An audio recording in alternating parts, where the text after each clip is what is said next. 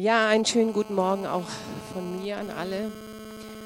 Es ist so schön, euch hier vorne zu sehen. Es sieht richtig gut aus. Ihr seht euch leider nicht, aber es sieht sehr gut aus. Ähm, das ist wirklich die wichtigste Entscheidung des Lebens. Was die vier hier machen, ist die wichtigste Entscheidung des Lebens. Und das wollen wir mit euch zusammen feiern. Viele fragen sich vielleicht heute Morgen, warum muss das denn so rödelig sein? Da fährt man dann noch extra nach Wachtendong und dann lässt man sich taufen. Warum macht man das nicht so wie in der Kirche? Ja, das kann man doch auch ganz anders machen. Und vielleicht sind auch hier einige da, die sagen, oh, meine Taufe liegt so lang zurück, ich weiß gar nicht, warum ist die denn so wichtig? Ich habe jetzt auf Facebook gesehen, da hat jemand, der lag im Sterben, ein Mann, und er wollte, bevor er stirbt, wollte er sich noch taufen lassen.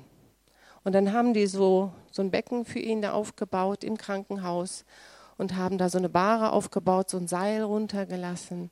Also so wichtig ist Taufe, dass jemand sagt, bevor ich sterbe, ich will mich noch taufen lassen.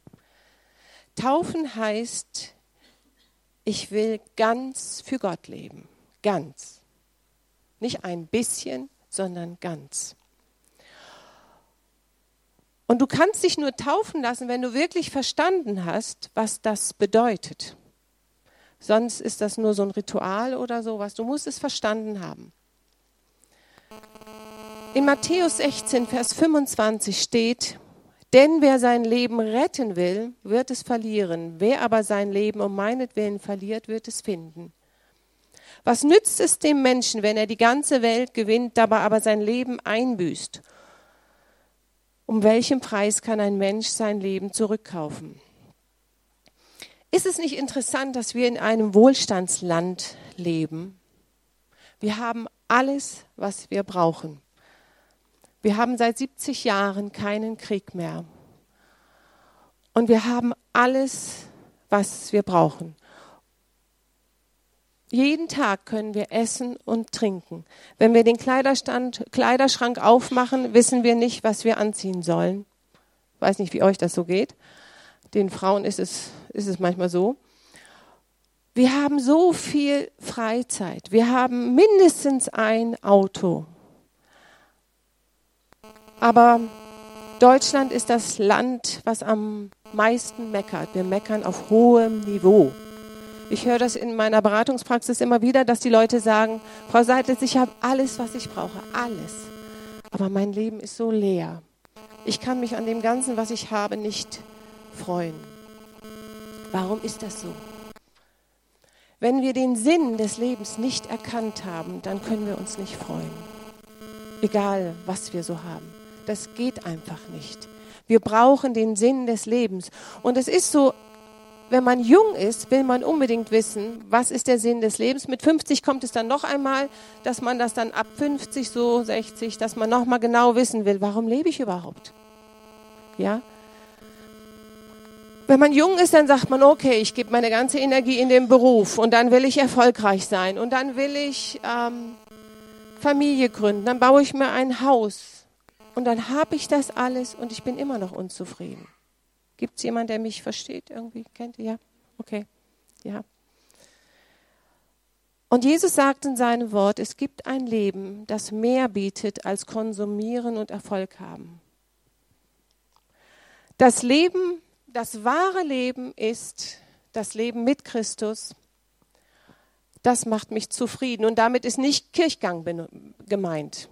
Nur weil ich in die Kirche gehe, dann heißt es nicht, dass ich deswegen den Sinn des Lebens erkenne, sondern es geht um eine wahre Beziehung zu Jesus. Also Jesus sagt uns hier, es ist möglich, das wahre Leben zu finden.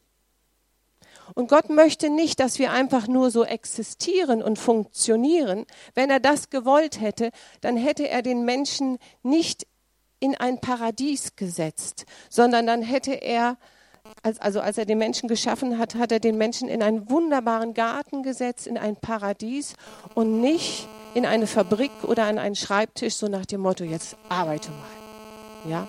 Nein, er hat uns ins Paradies gesetzt, weil er möchte, dass wir das Leben feiern und dass wir das Leben genießen. Das le wahre Leben bedeutet ein Leben mit Gott. Und jeder, der hier heute Morgen sitzt, jeder ohne Ausnahme, ist bewusst von Gott geschaffen. Aber jeder von uns darf auch das Leben so gestalten, wie er es möchte. Und das Leben ist wie ein Musikinstrument, was einen in jungen Jahren von den Eltern zur Verfügung gestellt wurde. Wer hat von den Eltern ein Musikinstrument bekommen? Okay, wir haben hier einige Musiker, ja? Und da haben die Eltern einem das so gegeben und sagten, mach da mal was draus. Ja? Wir haben das hier, die jungen Leute, wunderbar, wie sie ihr Instrument beherrschen. Die Frage ist, lernen wir mit diesem Instrument oder irgendwann steht es dann verstaubt in der Ecke? Ja? Und Gott gibt uns das Leben und sagt, mach was draus. Mach was draus. Wenn du dir so ein, so ein Keyboard vorstellst, bei mir war es damals ein Klavier, ähm, die Frage ist, übst du an diesem Instrument jeden Tag oder sagst du auch, nö, keine Lust. Ich hatte drei Jahre lang Klavierunterricht und als ich Odo Fröhlich auswendig konnte, habe ich gedacht, boah, jetzt kannst du Klavier spielen. War richtig mächtig stolz auf mich. Odo Fröhliche auswendig. Und dann lernte ich einen Pianisten kennen und dann hat er gespielt. Da dachte ich, oh, es gibt wohl mehr. es gibt mehr als Odo Fröhliche. ja?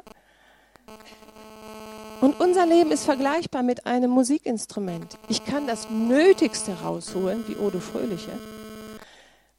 Aber ich kann auch aus meinem Leben was Wunderschönes rausschöpfen. Und wenn wir Gott in unser Leben hineinspielen lassen würden, dann würde er daraus etwas machen. Wir wären erstaunt, wie viel aus unserem Leben herauszuholen wäre. Ja, es würde vielleicht ganz anders aussehen. Und wir wären erfüllt. Wir haben einen Gott, der uns nicht nur tagtäglich sieht und begleitet. Er möchte, dass alles, was er in uns hineingelegt hat, sichtbar wird. In all unseren Stress und all unseren Nöten will er uns begleiten und durchführen und er möchte, dass Farbe in unser Leben reinkommt. Als ich 19 war, habe ich mich auch taufen lassen, so wie ihr. Und ich war vorher so ein Disco-Freak.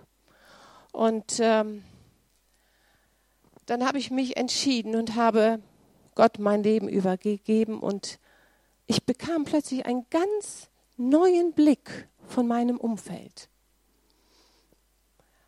Vorher war immer nur interessant, welche Männer ich kennengelernt hatte und die Disco und die neuen Musik, äh, was da neu auf dem Markt war. Das hatte mich interessiert. Aber dann hatte ich Jesus mein Leben übergeben und ich weiß noch, wie ich zur Schule ging und da war eine Pfütze und da badete sich ein Spatz. Und ich blieb stehen und dachte, Wahnsinn, schön. Ihr müsst euch vorstellen, ich war 19. Da hat man ganz andere Gedanken. Und ich schaue mir das an, wie der, wie, der, der, wie der Spatz da so badete und ich dachte, Gott, wow, wie groß bist du? Und blieb da stehen. Mein, mein Blick für die Menschen änderte sich plötzlich. Ich habe das Leben gesehen. Ich bin nicht mehr vorbeigegangen. Und Gott möchte jedem von uns ein Lebensinstrument geben, Das heißt, dein Leben ist ein, ein Lebensinstrument. Und er will, dass du alles da rausholst, alles mit dir zusammen. Und Gott möchte deine Talente, deine Fähigkeiten, die er hat, die will er sichtbar machen. Du weißt das ja gar nicht, was da noch alles in dir drin steckt. Ja, aber Gott weiß das. Und daraus entspringt dann ein attraktives Leben. In Gott finden wir den Sinn des Lebens. Der Sinn des Lebens bedeutet Gott lieben, die Menschen lieben und sich selber leben, lieben. Und ich höre das in der Beratung immer wieder, dass die wenigsten, wenn ich sage, können sie sich, haben sie sich lieb, dann fallen schon die Tränen. Die wenigsten Menschen können sich selber lieben. Und den Menschen lieben. Ich hatte jetzt eine Frau, die sagte, nee, mit Menschen komme ich nicht klar. Ich bin lieber alleine. Sitze da an meinem Computer oder so. Mit Menschen komme ich nicht klar. Menschen lieben, das geht gar nicht.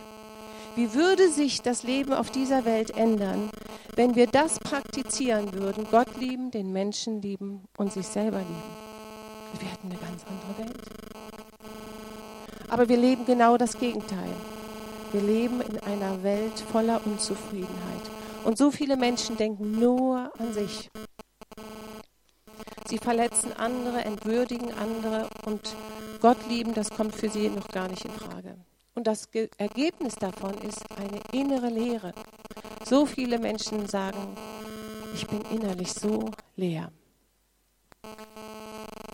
Bei mir war das früher, bevor ich Christ war, hatte ich immer so dieses, ähm, ich brauchte immer was Neues, immer einen Kick. Vielleicht kennt ihr das.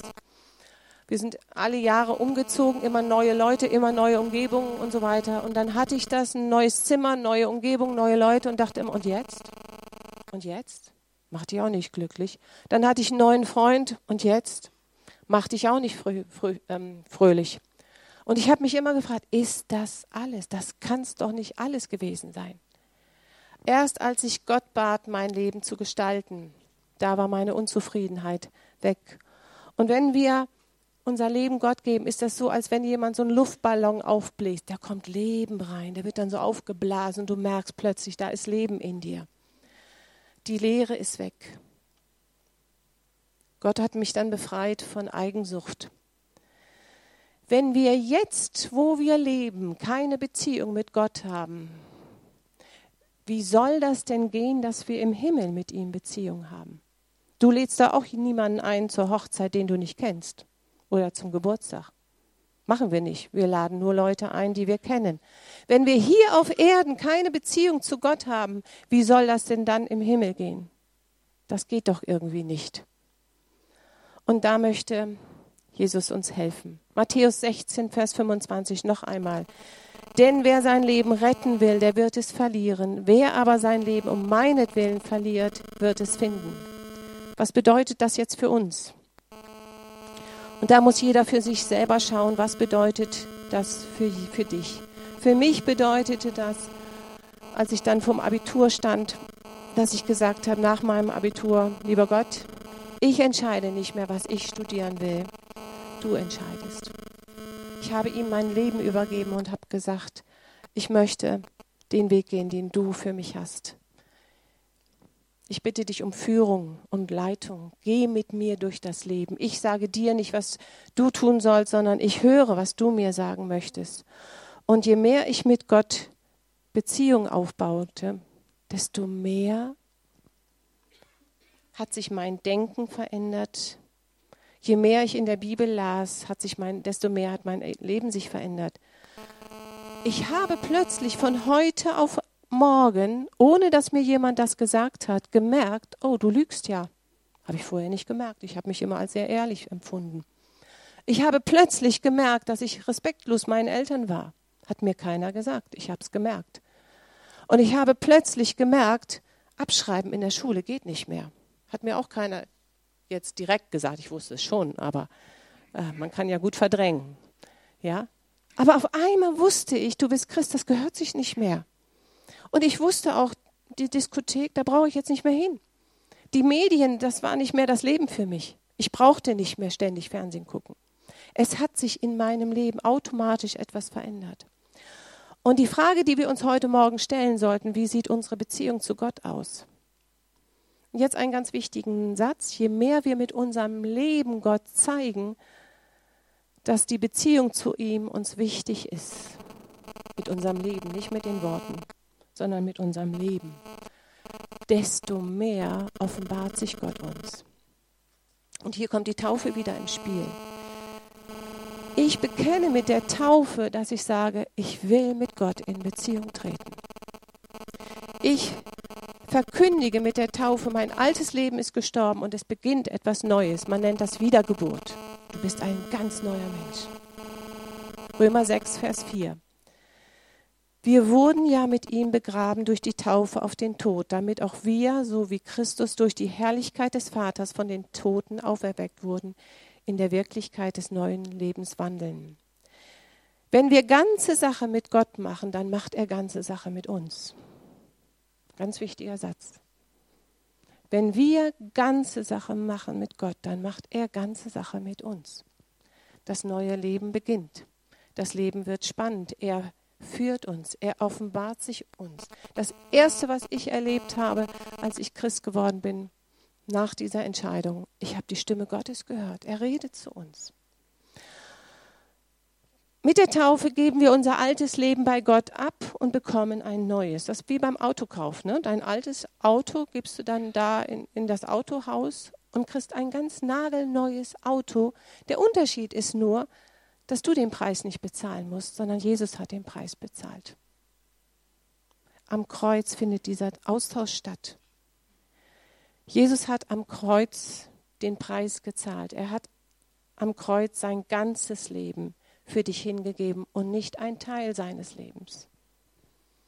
Er hat sein ganzes Leben am Kreuz hingegeben und nicht ein Teil. Und erst wenn wir ganz für Gott leben, dann werden wir ein verändertes Leben führen können, was uns wirklich glücklich macht.